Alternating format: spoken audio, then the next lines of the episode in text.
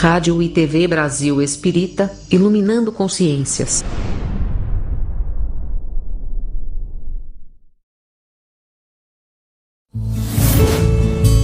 A rádio e a TV Brasil Espírita apresentam Causos e Contos Espíritas.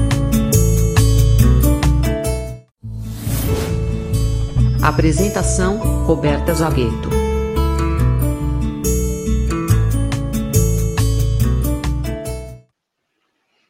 Olá, meus queridos amigos do Causos e Contos Espíritas. Com o coração explodindo de alegria, nós estamos aqui novamente para mais um encontro aqui na Rádio Brasil Espírita, esse local de luz que há mais de 10 anos trabalha na iluminação de consciências e socorro, consolo dos corações.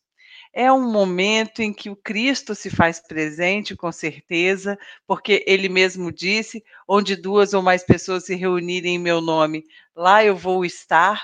Então, é um momento aqui que nós estamos usufruindo, desfrutando da companhia do doce mestre, porque ele está sempre bem pertinho da gente, apenas a uma oração de distância. Então, que a gente possa, a cada dia, privar cada vez mais da intimidade de Jesus, que a gente possa buscar esse contato estreito com esse irmão mais velho que tanto nos ama, né? Ao ponto de entrar na carne e nos mostrar ser possível vivenciar aqui as leis divinas de amor. Que nós possamos fazer as nossas escolhas cada vez mais em linha com o roteiro deixado pelo meigo nazareno, refletindo em nós, na nossa essência, exalando através das nossas atitudes, dos nossos pensamentos, das nossas palavras, essa nossa decisão de ser cristão. Né? O conto de hoje está no livro Contos e Apólogos, é, pelo espírito de Humberto de Campos, psicografado pelo incansável Chico Xavier, e é o capítulo 38, chamado A Esmola da Compaixão. Conta Humberto de Campos que, de portas abertas ao serviço da caridade, a casa dos apóstolos em Jerusalém vivia sempre cheia, né? sempre com muito barulho, muita gente entrando e saindo, é, cheia de tumulto sempre.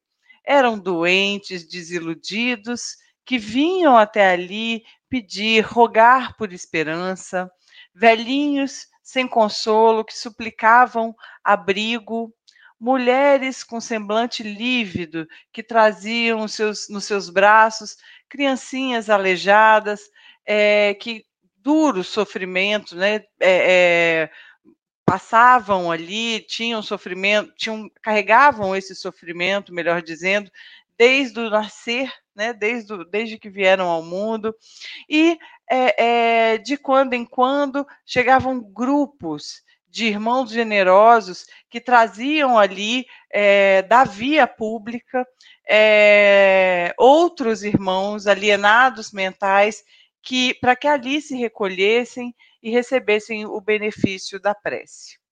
Numa sala pequena, Simão Pedro estava ali. Simão Pedro atendia prestimoso. Mas, talvez, porque estava sempre cansado, já cansado, já apresentava traços de cansaço físico, ou pelas desilusões já que já tinha experimentado ao contato com muitas hipocrisias do mundo, o antigo pescador acusava já irritação e fadiga a se expressarem cada vez mais nas suas exclamações de amargura que não mais podia conter, ele não conseguia mais segurar essas expressões amarguradas. E aí falava: observa aquele irmão, aquele homem que vem de lá, de braços secos e distendidos, gritava para Zenon, o companheiro humilde que lhe prestava socorro. Aquele é Roboão, o miserável que espancou a própria mãe numa noite em que estava embriagado. Não é justo agora que sofra as consequências? e pedia para que o enfermo não lhe ocupasse a atenção. Logo após, indicando ferida, é, uma mulher ferida é, que se arrastava ali para perto dele, buscando o amparo dele, ele exclamou, encolerizado: Que procuras aqui, infeliz? Gozaste no orgulho e na crueldade durante longos anos. Muitas vezes eu ouvi o seu riso imundo à frente dos escravos agonizantes que você espancava até a morte. Fora daqui, fora daqui.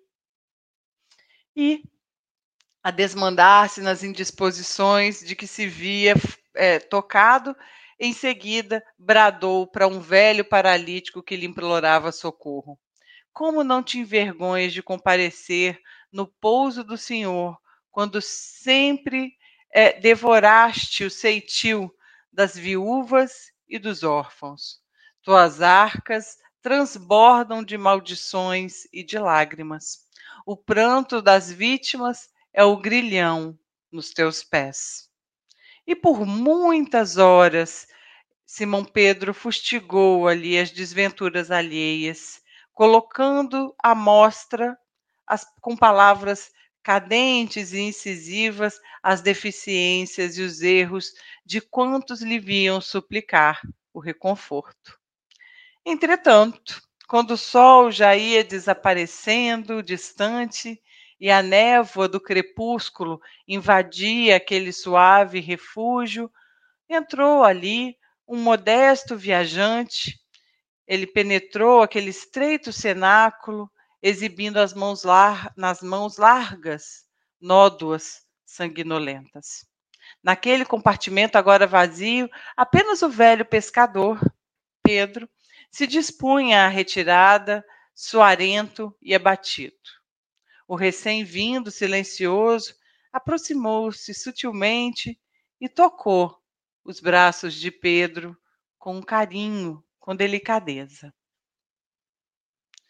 O conturbado discípulo do Evangelho só assim então lhe deu atenção, mas começou a gritar impulsivamente: Quem é você que chega a essas horas quando o dia de trabalho já terminou? E porque o desconhecido não respondeu, insistiu com inflexão de censura. Vai, vai, sem demora, me diz depressa por que você veio aqui. Nesse instante, porém, deteve-se um pouco mais a contemplar as rosas de sangue que desabotoavam daquelas mãos belas e finas. Olhou então para aqueles pés descalços nos quais transpareciam ainda vivos os rubros sinais dos cravos da cruz, e ansioso encontrou no estranho peregrino o olhar que refletia o fulgor das estrelas. Perplexo e quase desfalecendo com aquela emoção, compreendeu então que se achava diante do Mestre e, ajoelhando-se em lágrimas, gemeu aflito. Senhor, Senhor, que pretendes de teu servo? Foi então que Jesus, redivivo, afagou a atormentada cabeça e falou em tom triste: Pedro, lembra-te de que não fomos chamados para socorrer almas puras. Venho te rogar a caridade do silêncio quando não possas auxiliar. Suplico-te para que os filhos da minha esperança recebam a esmola da compaixão.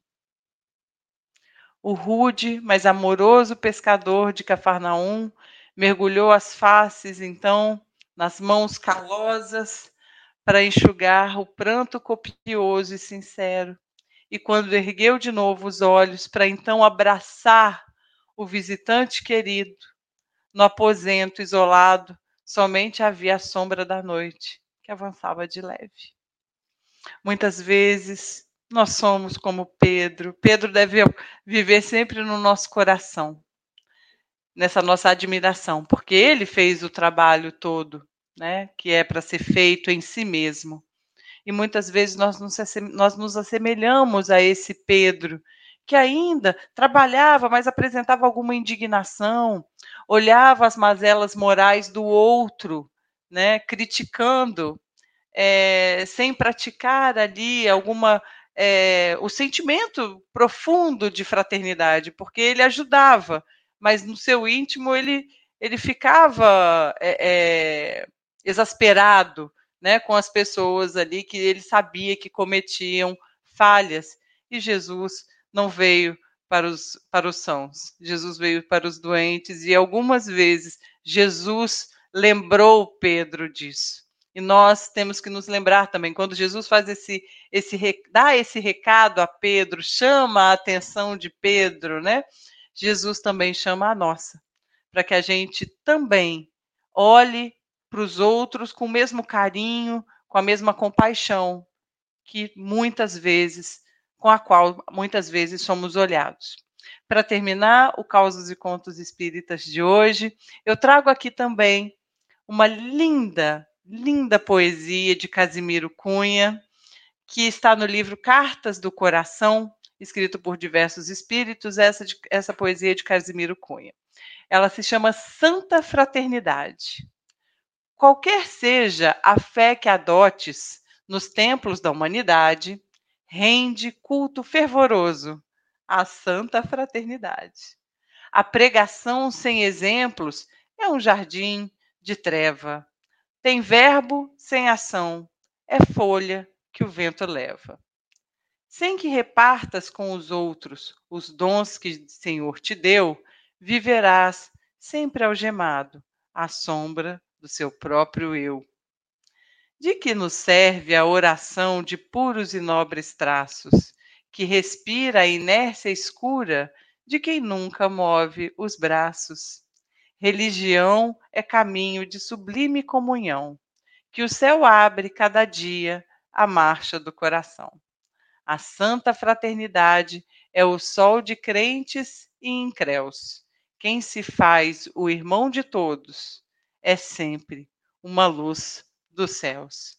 Que nós possamos, então, exercitar sempre a compaixão, porque nós também a, a, a necessitamos, e que nós possamos sempre exercitar a fraternidade, que esse é o amor que Jesus veio nos ensinar. Um grande beijo, até o próximo Causos e Contos Espíritas.